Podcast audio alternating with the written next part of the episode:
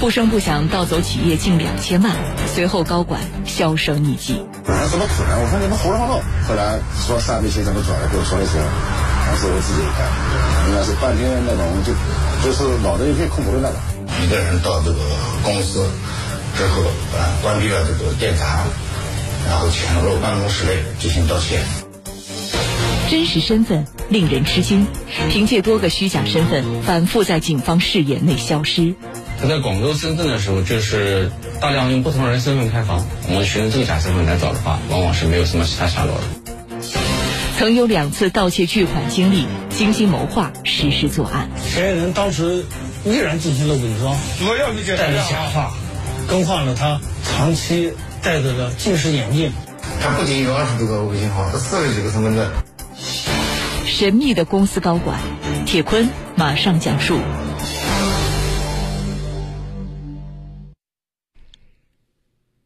今年的二月十号，南京江宁区某公司董事长孙先生，他召集了几名公司的高管，一方面准备公司的复工，另外一方面打算商量为湖北疫区进行捐款。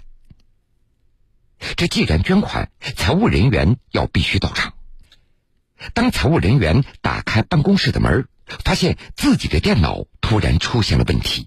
二月十号，我们这个几个高管。然后一起到公司，我们应该计划的黄蛇捐十万块钱，然后才叫财务过来。然后财务来了呢以后呢，打开这个办公室以后门，然后发现那个电脑啊，整个所有公司就这几个领导电脑都是满，就是财务和电脑有问题。在反复修理了两个多小时以后，公司财务系统依旧无法登录，并且账户的优盾也出现了混乱。在与银行进行沟通以后。一个令人无比震惊的消息传来：孙先生公司账户上原有的一千九百六十多万元的资金，竟然也只剩下区区的几百元了。当时，孙先生的脑子一下子就懵掉了。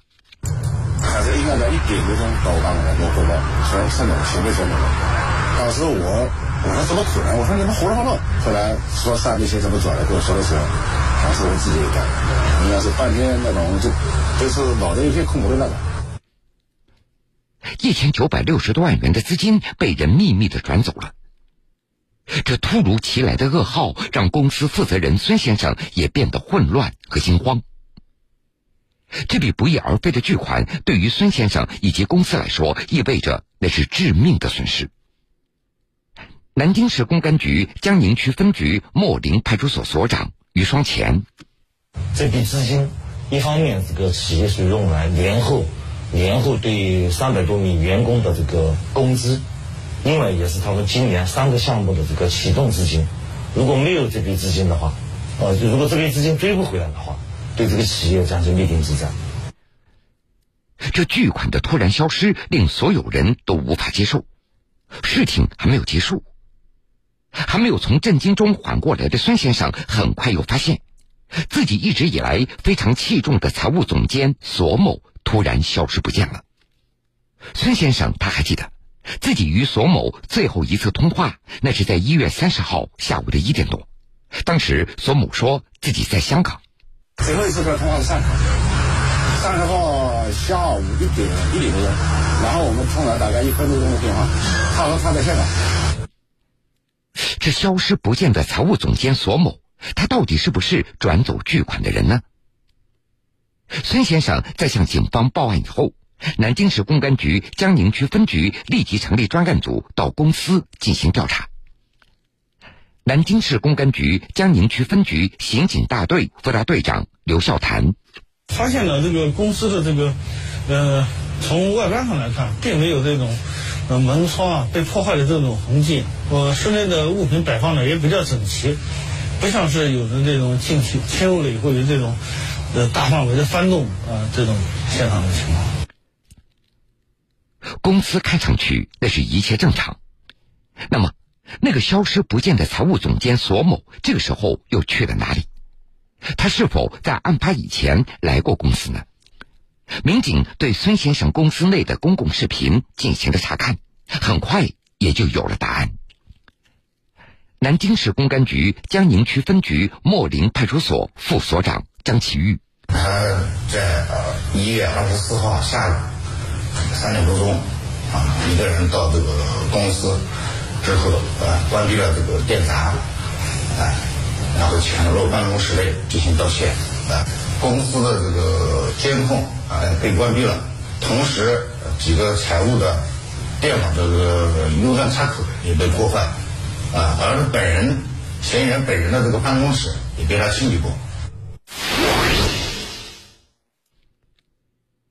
除夕当天的下午，财务总监独自一个人来到公司作案。这个时候，他在公司里的个人物品早就被搬空了，办公室也被他仔细的清理过了，感觉早就为这起案件做足了准备。不过，这个男子所隐藏的秘密还远远不止这些。南京市公安局江宁区分局刑警大队副大队长刘笑谈：根据公司提供的这个索某的相关的信息啊，我们发现啊是假冒的。索某当时提供了一个呃北京某名牌大学的这个硕士研究生的学位，贴上这个学位上的照片呢和这个索某本人啊也有非常大的出入。我们当时就认为就判断这个索某呢应该是。被别人冒用的身份，嫌疑人真实的身份应该不是这个索某。那是在去年的五月份，这名号称索某的男子应聘到南京江宁这家公司担任财务经理，因为能力突出，他升职为财务总监。然而，经过一番调查以后，警方却发现，这个所谓的索某根本就是犯罪嫌疑人的一个伪装。这个男子的真实身份其实是一个有过犯罪经历的詹某。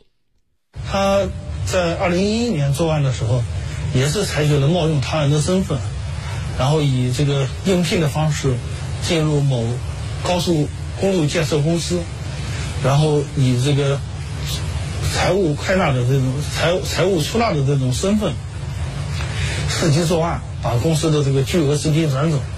嗯，当时涉案价值是七百七十余万元。二零一一年，詹某他曾经使用数十个伪造的虚假身份，转走了某企业七百多万元。后来，因为职务侵占罪被判处有期徒刑七年。二零一九年二月，詹某刑满释放。然而，令人没有想到的是，仅仅在出狱三个月之后。詹某就通过网络招聘的方式，冒用索某这个身份，进入了孙先生的公司来工作。根据孙先生的回忆，因为詹某当时应聘的是财务经理，入职前企业也曾经做过入职调查，当时打给他母亲和原单位的电话都有人接听，并且也确认了他的情况。然而，就在案发以后，这些电话号码都成为了空号。对此，董事长孙先生他的心里那是万般的滋味非常难难受。然后第一个呢，难受呢是什么呢？因为这个我们公司很多人对这个也很信任。第二个呢，对这个事情不敢相信，真的不敢相信。那么，有着很多秘密的张某，这个时候究竟会在哪里呢？南京江宁警方经过连夜的调查，很快捕捉到了詹某的行踪。原来，一月二十五号，也就是在案发之后的第二天一大早，张某他就购买了一张前往深圳的火车票。南京市公安局江宁区分局刑警大队副大队长刘笑谈：初步明确了这个嫌疑人的身份以后呢，我们就发现他在案发后的第二天一大早八点多钟，就匆忙的购买了一张前往这个深圳的这个高铁火车票。我们的专案组的同志呢，就顺着这一张火车票的提供的线索，呃，我们也迅速的赶往了这个深圳，开展调查工作。在接到报案以后的第二天，专案组成员一行六人就紧急顺着詹某的行踪赶赴了深圳。那么，这个詹某会到深圳做什么呢？专案组的成员在深圳又会有怎样的发现呢？我们在侦查的过程中呢，就发现这个嫌疑人啊。这个频繁的使用不同的身份往返这个深圳和广州两地。根据我们对他的一些呃银行卡的分析，我们也发现他有兑换外币的行为，有银行取款的行为。当时我们就嗯做了这么一个判断，他极有可能呢是在准备一些必要的外汇啊，有极有可能潜逃出境。从深圳我们开始侦查的时候，就发现他随身带了大箱子了。这个大箱子，据我们推测，他应该是这个存放大量现金的。线索显示，犯罪嫌疑人张某他频繁往返于深圳和广州，他想找到在疫情期间还在营业的银行网点，取出现金，并且兑换成外币。根据这个线索，专案组的民警经过分析认为，张某他极有可能想要潜逃出境。但是，张某他利用多个虚假身份，不断的掩盖自己的行踪，所以想要立即找到他的藏身地点，却是一件不容易的事情。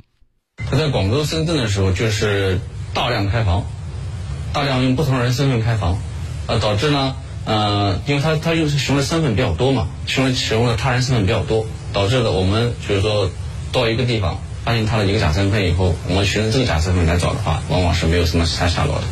那只有重新才开始，然后找到第二个假身份的时候，他可能又离开了这个地方，是这种情况。因为我们是选项追踪，可能是比较滞后一些。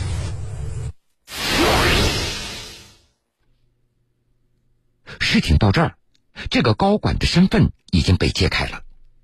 那么，现在这个张某随身携带着千万元的现金，究竟会藏到哪里呢？警方又该如何查到他的踪迹呢？深圳和广州关口比较多，当时我们就怀疑他是不是往这个方向逃跑，是不是想着出境？但是呢，当时疫情也比较严重，他从这个地方呢出境可能有点难度。但我们想，他会不会可能返回到这个内陆地区，然后沉淀一段时间，然后再考虑外逃的情况？那么？不停变换身份的詹某，他究竟会想到哪里进行躲藏呢？他不是在一三年的时候，那个 A 一年是有一个案，这个案子吗？根据之前他有些行踪轨迹呢，我们也大胆的推测了一下，要么可能就往长沙方向，要么可能往这个贵阳方向，因为他一三年的一一一年的案子的时候也去往长沙，然后正好我们查到他他他他当时买的这个高铁票是从广州到长沙方向。而当民警顺着线索追踪到湖南长沙的时候，张某却突然消失不见了。追到湖南以后呢，我们就发现这个嫌疑人又更新了他的作案手法。他除了不使用自己真实的身份以外，他还采取了这个购买假发、更换衣物啊等等一系列的这种反侦查的手段。主要的目的呢，还是扰乱我们警方的这个侦查视线。呃，打乱我们的侦查节奏，尽快的这个摆脱警方的追踪。就这样，张某他凭借多个虚假身份，反复在警方的视线当中出现，然后又消失。面对狡猾的张某，专案组的民警那是一刻都不能放松下来。让他如果一旦跑掉的话，而且带着现金走掉的话，后面抓他都不好抓。第一个，第二个。这个损失对受害人来说，损失基本上就挽回的可能性很小。功夫不负有心人，几天以后，与张某有关的新的线索终于再次出现了。警方在贵阳高铁站发现了一名可疑的男子。通过对旅客信息的筛选，当时呢，旅客信息的量并不是太大，因为疫情期间出行的人们很少。我们通过对旅客信息的梳理。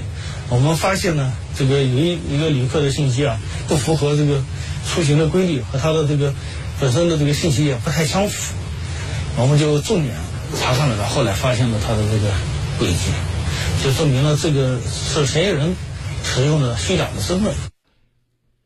虽然在贵阳出现的这个男子，他与张某此前在深圳的衣着特征区别非常大，但是。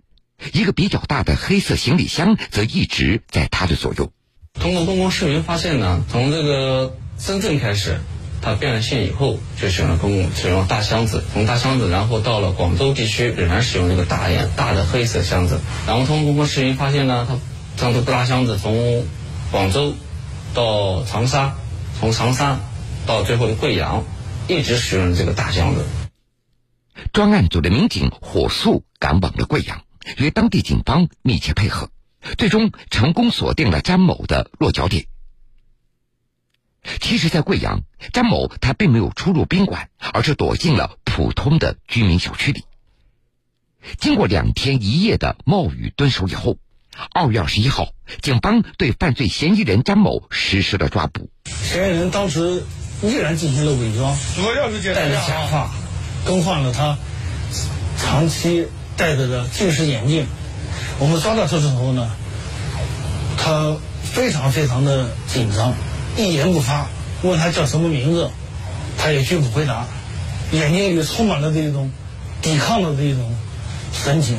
但是当我们揭了他的假发的时候，他的心里又迅速的发生了变化，他这个开始就浑身发抖。犯罪嫌疑人詹某交代，他取出和兑换的大量现金，由于没有来得及转移，还在出租屋里。办案人员经过清点之后发现。一千九百六十多万元现金基本都全部的追回。我们在他的住处呢，这个这个黑色的行李箱里面缴获了全部的赃款。我们当时看到这么大数额的一笔钱，我们当时也感觉到很震惊。嗯，我们也从来没有在呃是日常生活中见到过这么多的现金。嗯，抓获他的时候，在他的随身行李里面发现了他注册出境使用的一些单据。但是他没有填写。由于犯罪嫌疑人张某他没有真实的身份证件，所以他无法乘坐飞机，而一千九百六十多万元现金也需要安全保证，所以专案组决定租车回南京。两千多公里，星夜兼程，在经历了堵车、大雾之后，办案民警终于将犯罪嫌疑人张某和现金安全的带回南京。南京市公安局江宁区分局莫陵派出所所长于双前，几乎全部的这个账款追回来了，所以大家都非常激动。这也是这个近几年来我们啊这个我们江宁分局或者说我们派出所破获的一一件最大的金额最大的一件案子。这尤其是对我们的专案组的同志来讲，虽然吃了很多辛苦，但是日常激动。不声不响盗走企业近两千万，随后高管销声匿迹。那怎么可能？我说你们胡说八道。后来说上那些怎么转的，跟我说的是，当时我自己干，应该是半天那种，就就是脑子有些空白的那种。一个人到这个公司之后，啊，关闭了这个电闸，然后潜入办公室内进行盗窃。真实身份令人吃惊，凭借多个虚假身份反复在警方视野内消失。他在广州、深圳的时候，就是大量用不同人身份开房。我们使用这个假身份来找的话，往往是没有什么其他下落的。曾有两次盗窃巨款经历，精心谋划实施作案。嫌疑人当时依然进行了伪装，戴着假发，更换了他长期戴着的近视眼镜。他不仅有二十多个微信号，他四十几个身份证。神秘的公司高管，铁坤继续讲述。历经了惊心动魄，犯罪嫌疑人张某归案了，一千九百六十多万元的巨款也被成功的追回。而这个时候，所有人的目光都集中在张某的身上。盗窃巨额现金的张某，他究竟是如何精心策划并且实施作案的呢？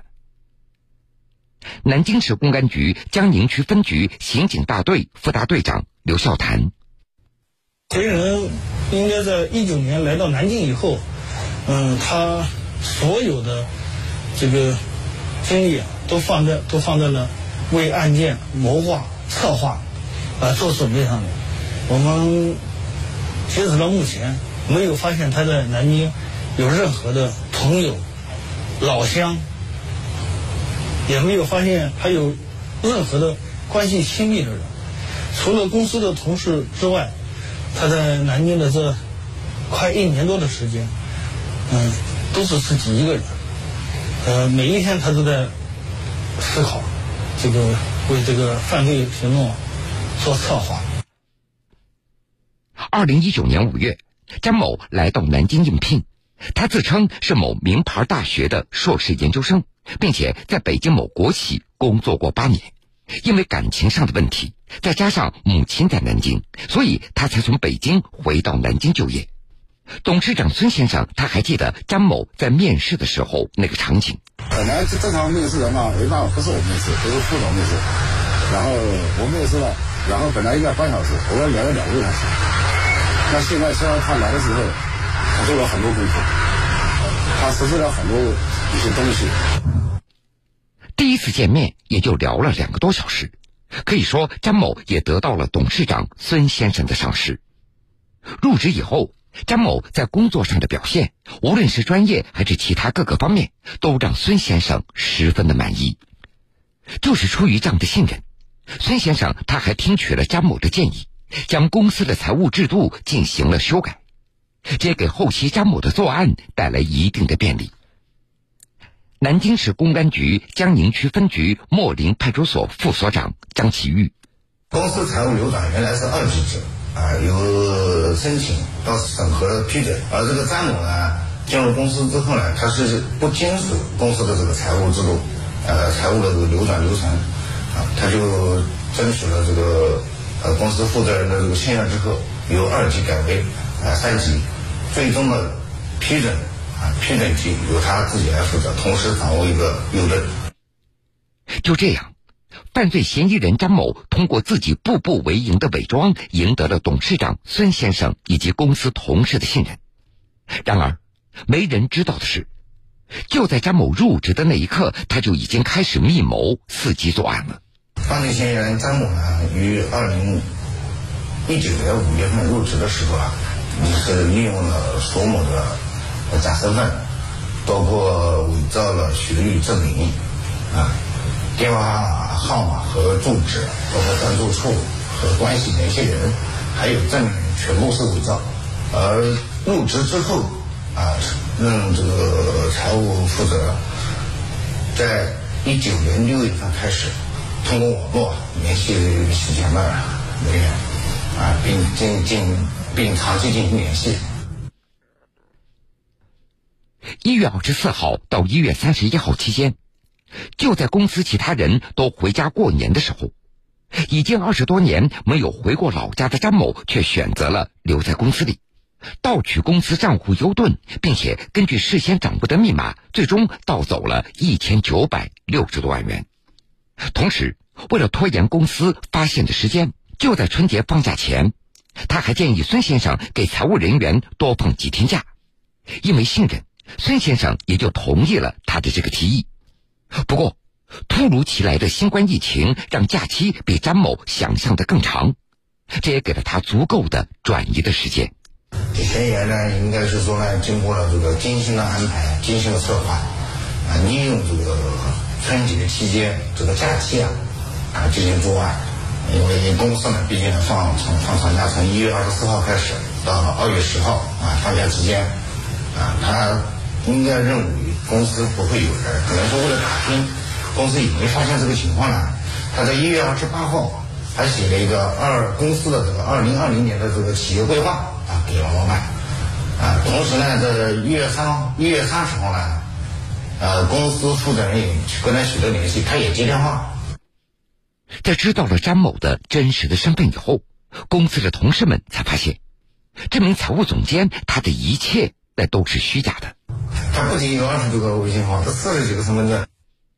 案发前，衣着光鲜的张某，他号称母亲经营着高端奢侈品的生意。家住在新街口高档的住宅小区，而实际上呢，张某他住在南京江宁区。